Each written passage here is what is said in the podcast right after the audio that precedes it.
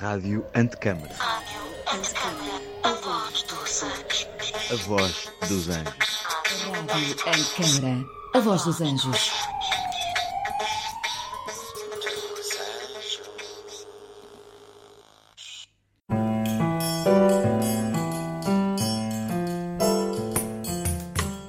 Esse é o Entrevistas Póstumas, um podcast da Rádio Anticâmara sobre conversas fictícias com mestres que admiramos.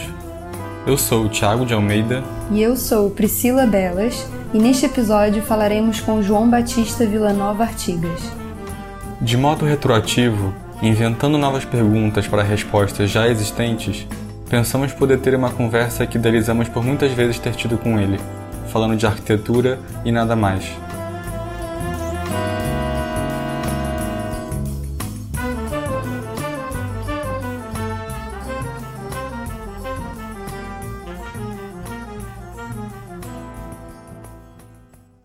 Artigas, primeiro, muito obrigado por estar aqui conosco nessa entrevista. É, gostaríamos de ter com você uma conversa bem elementar sobre questões principais de alguns dos seus projetos e do seu modo de ver a arquitetura. É, mesmo que talvez falemos de pontos já discutidos muitas vezes antes, mas como arquitetos do Rio, e aí me desculpem os queridos amigos paulistas, nós nos sentimos de certa forma ignorantes sobre o seu trabalho. Eu sou um artista ignorante. É só Eu um me poeta. prevaleço da condição de ignorante. Me faz muito bem. E então, desse modo, é, consciente da nossa condição ignorante e do nosso limitado tempo de conversa, talvez pudéssemos pular as importantes questões que envolvem a sua atuação como arquiteto no pós-guerra e é, durante a ditadura militar brasileira e, e toda a questão ideológica que sempre esteve presente na sua produção e que certamente mereceria um- uma entrevista à parte, mas focar de um modo é, ignorantemente autônomo na sua arquitetura em si. É, podemos começar então com uma pergunta clássica em entrevistas com arquitetos. Para você, o que é arquitetura? Sabe, sobre definições da arquitetura, existem várias. Existem algumas clássicas, como essa do Corbusier, o Sujet Savant de Forme sur Lumière. Mas é, é, é bastante erudita para nós é, nela a definição da pergunta que você me faz. E eu tenho, acharia que seria bom que nós abordássemos a questão do ângulo da inocência do jovem que vai estudar arquitetura. Não sabe muito bem do que, que se trata. Sabe que se constrói coisas no meio ambiente e que essas construções são chamadas de arquitetura. Qual a razão, qual é o momento em que a construção passa a ser arquitetura e que a contribuição cultural do arquiteto passa a dar uma qualidade diferente daquilo que se chamou construção. O Frank Wright chamava, fazia uma diferença entre eh, arquitetura e mere building. Ele chamava mero, mera construção. Enquanto as coisas fossem construção, não tinham significado como arquitetura. Hoje, as pesquisas em torno do significado da palavra mesmo arquitetura estão levadas bem mais para frente, e talvez não fosse preciso apelar para o mero, mera construção do Frank Wright, mas eh, eh, nós vemos a diferença entre o significado ah, entre o significado grego das duas raízes que estão ligadas na palavra arquitetura, duas raízes eh, lim- ah, ah, etimológicas, que são a, a, tectônica, por um lado, e a arque do outro. Em, como tectônica, não sou eu que eu digo, porque não sou nenhum teórico de língua grega, mas os estudos em torno disso hoje eh, são bastante desenvolvidos. Eh, Na tectônica se vê a construção do telhado, do espaço sobre o qual se pode viver, sobre o espaço embaixo do qual se pode exercer uma determinada atividade fora dos intempéries. É mais arque é, tem sentido de qual é o mais que se põe sobre esse mesmo espaço. O que a mais se pode atribuir a espaço que cumpre uma funcionalidade puramente humana, para que ela possa, para que esse espaço, em sendo construído, possa ser contemplado do lado de fora com um significado diferente daquele que só serviu para dizer, para a cobertura de uma, de uma, de um desempenho que nós, para resumir, podemos chamar de fisiológico, ou humano primário, ou humano funcional, mesmo que fosse humano social, mas muito a mais, que faz então em, da, do arque a obra cultural, o significado mais maior, mais muito maior, estou eh, imprimindo valores no erro gramatical, que transforma o tectônico, o arque, em obra de arte, em manifestação cultural, em símbolo da vivência da forma tectônica no momento, da, na etapa histórica em que ela foi decidida a ser construída. Quem faz, quem manda fazer o seu prédio, que é dono do terreno, quem compra os materiais de construção, quem erige o tectônico do existir embaixo do espaço coberto, assume com a sociedade diante da qual isso se exibe em tendo construído uma responsabilidade que não é somente ligada ao verbo ter, enquanto proprietário desse aspecto, mas que no forjar o volume tectônico terá que deixar impresso nessa tectônica em termos de arque a sua responsabilidade, o testemunho da sua compreensão responsável sobre o meio ambiente, sobre o momento histórico que ele está vivendo. Assim sendo, o arquiteto eh, poderia se eh, definir como intermediário entre algumas vontades sociais e, e o seu conhecimento do valor cultural que a arquitetura como arquiteto tem na sociedade. E o homem a quem se dá a responsabilidade ou a prebenda ou a, ou a tarefa de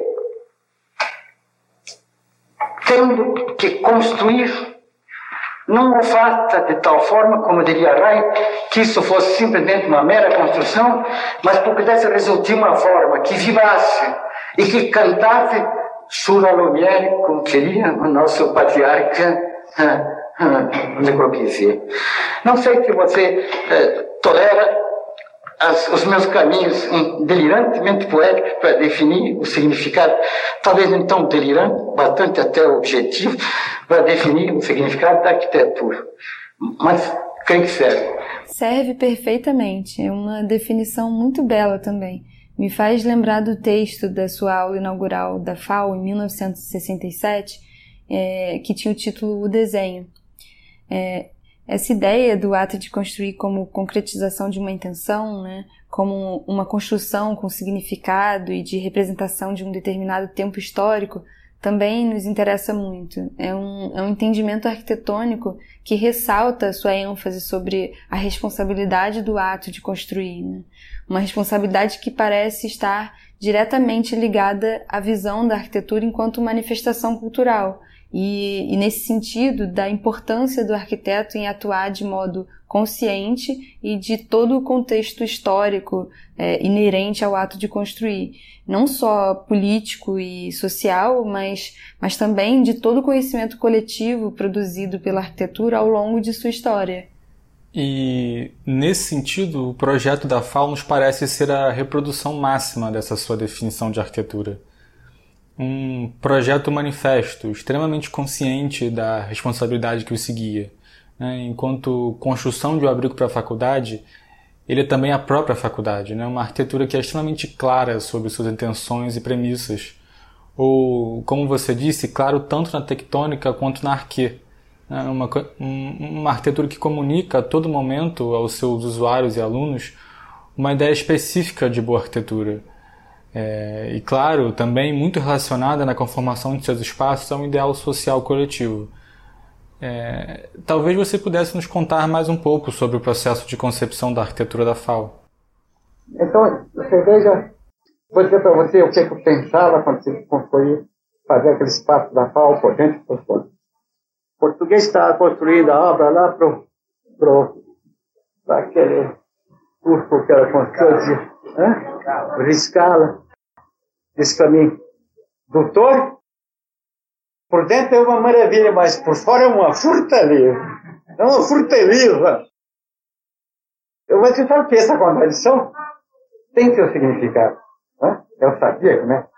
Eu pensei que aquilo tinha que ser um, um prédio que não tivesse a menor concessão a nenhum barroquismo.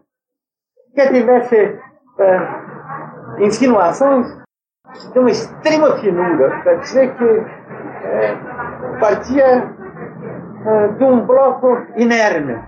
O contato com um ponto, isso lá fora, tá? O resto, de uma tremenda simplicidade capaz de ser compreensível para qualquer um. Que não tivesse nenhuma loquacidade necessária, nenhuma, nada, nada, nenhuma veemência de discurso, nenhuma concessão barroca, nada. Mas quem procura a verdade pura, pura, absolutamente pura. Certo que não consegui, sabe? Isso aí é, seria o fim dos tempos. É um pós-apocalipse, não tem nem graça. É, só vale quando eu estou falando para ver o momento, como é que ela é, como é que ele é. Morria de medo de esse cachorro tão simples que estava colocando. O que eles vão dizer disso? Não chega a ser nada, não tem porta na entrada. Eu, eu queria que a entrada fosse como ela é, aquele estilo clássico, grego, porque não tem porta. Só entra o Deus dentro da. Ela não tem frio nem calor. é, é, mas ao mesmo tempo que sabemos de todo o caráter ideológico que estava por trás do seu projeto para a FAO, é muito interessante notar nessa sua fala um outro lado do projeto. Né? Uma certa celebração da autonomia da arquitetura que nos faz lembrar também um outro texto seu publicado na revista Acrópole de 65, chamado de Uma Falsa Crise. Em uma certa parte do texto você diz assim: a arquitetura reivindica para si uma liberdade sem limites no que tange o uso formal, ou melhor, uma liberdade que só respeite a sua lógica interna enquanto arte. Como arma de transformação do mundo, a arquitetura tem os seus métodos próprios, que não se confundem com aqueles da ciência e os da tecnologia. Sempre me salvo por poder dizer poeticamente o que, já podia ser uma linguagem científica. Você consegue? E em continuidade com a sua definição da arquitetura que você nos deu, podemos também analisar essa significação maior do projeto da FAO, né? ou, nas suas palavras, como algo que transforma o tectônico ou o arquê em obra de arte, em manifestação cultural, em símbolo da vivência da forma tectônica na etapa histórica que ela foi decidida a ser construída. É, diante dessa responsabilidade, é interessante ver como, como a FAO é um projeto que transmite ao aluno, arquiteto, um jeito de pensar a sociedade brasileira e a própria cidade. Né? Junto com a invenção do, do novo espaço da FAO, você estava também concebendo um novo programa de formação para os arquitetos. Eu fiz, tenho até a impressão de dizer, nós fizemos o primeiro projeto da FAO em 1962, porque projeto, é, é para mim, já vinha com, com um programa engrossado no conjunto de lutas que eu defini para vocês né, no outro discurso, certo? É? Mas é, não era, era também é, engrossado pela presença dos programas que nós tínhamos organizados para a juventude brasileira. A partir dos congressos de arquitetos, da convivência com a, com a juventude e do programa que vem para ele. Os jovens aqui brasileiros participaram dos movimentos nossos da desregulamentação profissional que tinham como finalidade redefinir a posição do arquiteto na sociedade técnica brasileira.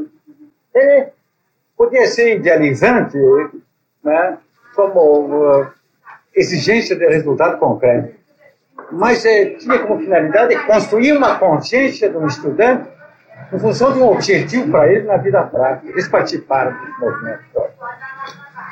Nós formulamos como devia ser, nesse período histórico eh, relativamente longo, de 1950 até 60, uh, ah, coisas, coisas que no, no, no ensino da arquitetura tradicional precisam ser posto fora.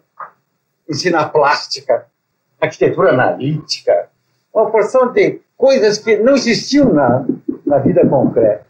E eu fui vendo que era preciso fazer um curso que ensinasse o que eram as coisas concretas da vida do arquiteto. E, apesar de ter sido pensada como uma resposta a esse momento social do pós-guerra, a estrutura do programa, pensada por vocês em 62, ainda nos parece muito atual. Não, eu posso dizer que modifiquei muito meus pontos de vista em relação a isso.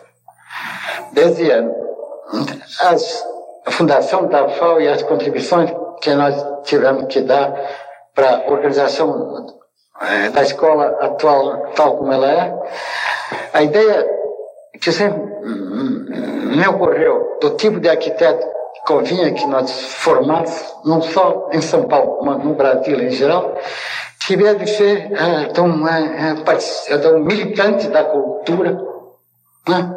capaz de se interessar por todos os aspectos ligados ao meio ambiente. Sabe, o, o exercício da atividade profissional dividiu os arquitetos em urbanistas e arquitetos, em paisagistas e construtores, em uma série de setores que são compreensíveis pela necessidade do exercício de tarefa, da divisão do trabalho na vida cotidiana. Mas o importante seria que a gente soubesse juntar todas essas facetas do arquiteto numa personalidade integrada que fizesse dele um generalista, um homem capaz de ver tudo em cada gesto que exercesse para a criatividade. Assim, eh, na, na, na na reforma que nós fizemos em 1962, se, se há um interesse especial pela comunicabilidade, pela forma arquitetônica como linguagem capaz de exprimir-se de alguma maneira com versos, verbos, substantivos e predicar eh, pelas suas formas, dizendo o que pretendia o artista e mais a sociedade que, que a determinou. É, e acho que essa seria uma definição perfeita para a arquitetura da FAO. Mas talvez pudéssemos falar um pouco também de suas referências na arquitetura. É conhecida a influência de Frank Lloyd Wright nos projetos residenciais que você fez no início da, da carreira, mas menos debatida, talvez, ao menos para nós, seja a influência da escola modernista carioca, né? algo muito notado no seu projeto para a rodoviária de Londrina de 48. O prefeito me, me deu essa tarefa de fazer essa estação rodoviária. Acontece que em 1950, que 1950 não era somente é, uma, uma etapa histórica que se abria para Londrina, em termos de arquitetura, mas que se abria para o mundo inteiro. De 50 em diante, é que a arquitetura moderna, que foi conhecida no nosso país e, e no mundo em geral como exemplos isolados de formas válidas da arquitetura ou de formas museicas de arquitetura, conhecidas por publicações em revistas ou em livros, isso, aquilo, começaram a ser obras que puderam ser espalhadas pelo nosso universo, uh, pelo universo das formas e, e funções, uh, do mundo, no mundo inteirinho. E também em Londrina, em particular, e no Brasil. Então, não é, não é de balde eu, que eu tivesse a inspiração de, em Londrina, aplicar princípios de arquitetura moderna que havia coletado nas minhas visitas aos Estados Unidos, na minha convivência com os meus colegas do Rio de Janeiro, os homens da, é, do Ministério da Educação, com os meus amigos é, Oscar Niemeyer é, e, e Jorge Moreira, Eduardo Rive, com os quais eu não convivi por ser bem bem mais jovem do que ele, mas cujo exemplo, não convivi eh, tão em, em termos de qualidade, mas cuja obra serviram para mim como as obras de museu que me orientavam para como é, realizar arquitetura em Londrina. Mas Artigas, ainda que possamos ver a presença de características marcantes dessas influências nos seus projetos mais celebrados que vieram em seguida, eu acho que as obras concebidas nessa fase inicial da sua carreira parecem estar mais ligadas a, uma ideia de livre experimentação de repertório. É inegável que as formas dessa estação rodoviária têm o sabor da arquitetura brasileira da época as suas curvas elegantes, eu não sei se vocês acham elegante tanto quanto eu acho, ou talvez seja a minha saudade desses tempos que me faz eu atribuir qualidade singela e, e, e significativa para o que eu mesmo fiz.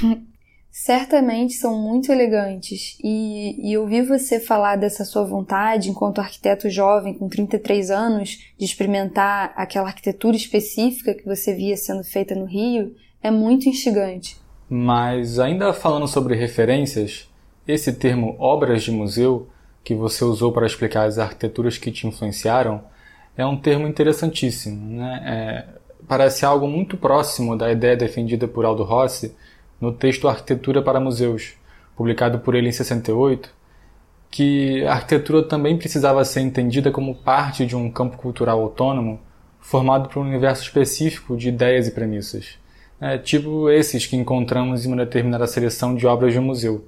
Ao compor uma seleção, as obras passam a ser interpretadas através das relações que estabelecem entre si. É, mas é, acho que talvez esse seja um assunto que teremos que deixar para uma próxima oportunidade, né? É, hora chega, vá. Mas, Artigas, para terminarmos, eu gostaria que nos contasse um pouco mais desse seu entendimento, ao nosso ver muito importante, da arquitetura enquanto linguagem e sobre o modo como, através desse entendimento, você procurou expressar uma visão de mundo nos seus projetos. Eu gostaria de dizer que, não, é, não gostaria de dizer, mas tenho uma espécie de convicção de que essas coisas que eu, que eu exprimo em relação à arte arquitetônica e à criatividade artística, o valor das formas, etc., estão de alguma maneira legíveis na obra que eu mesmo fiz.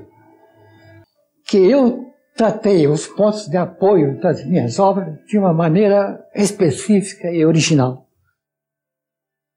É como que ele tivesse deixado uma marca numa relação que sempre me comoveu, que é essa de você eh, colocar a tua obra na paisagem com certo respeito pelo, pela maneira como ela senta no chão, como ela se equilibra e como ela exprime através dessa leveza, dessa dialética entre o fazer e a dificuldade de realizar, aquilo que o homem tem de mais eh, delicado no seu espírito, que é apropriar-se com dignidade e, e, amor da natureza no seu como ela lhe é oferecida.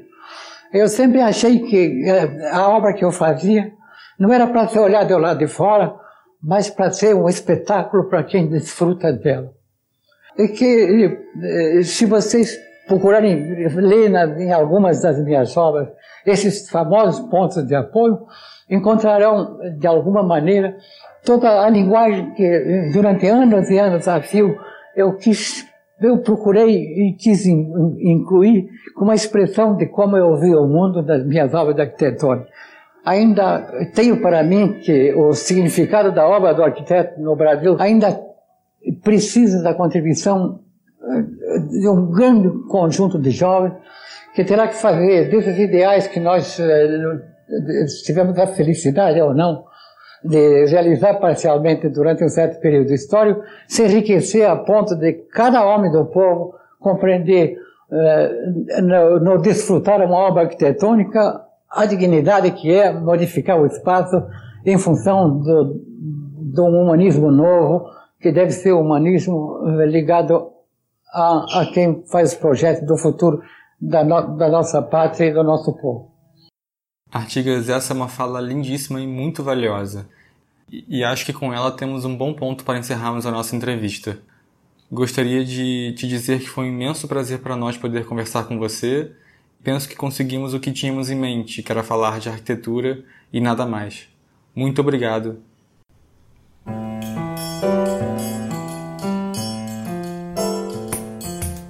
Esse foi o Entrevistas Póstumas com João Batista Villanova Artigas, um podcast produzido para a Rádio Anticâmara.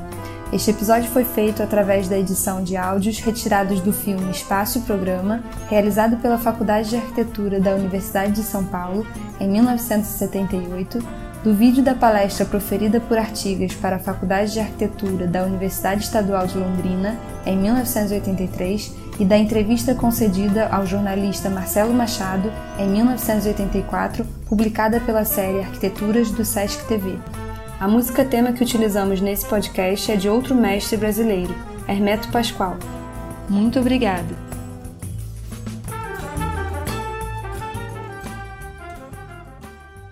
A Rádio Antecâmara é um lugar de encontro heterogêneo, com uma programação diversa que junta várias áreas do conhecimento e membros da comunidade para expandir as noções sobre a complexidade urbana e questionar os paradigmas da arquitetura. Um projeto com curadoria de Pedro Campos Costa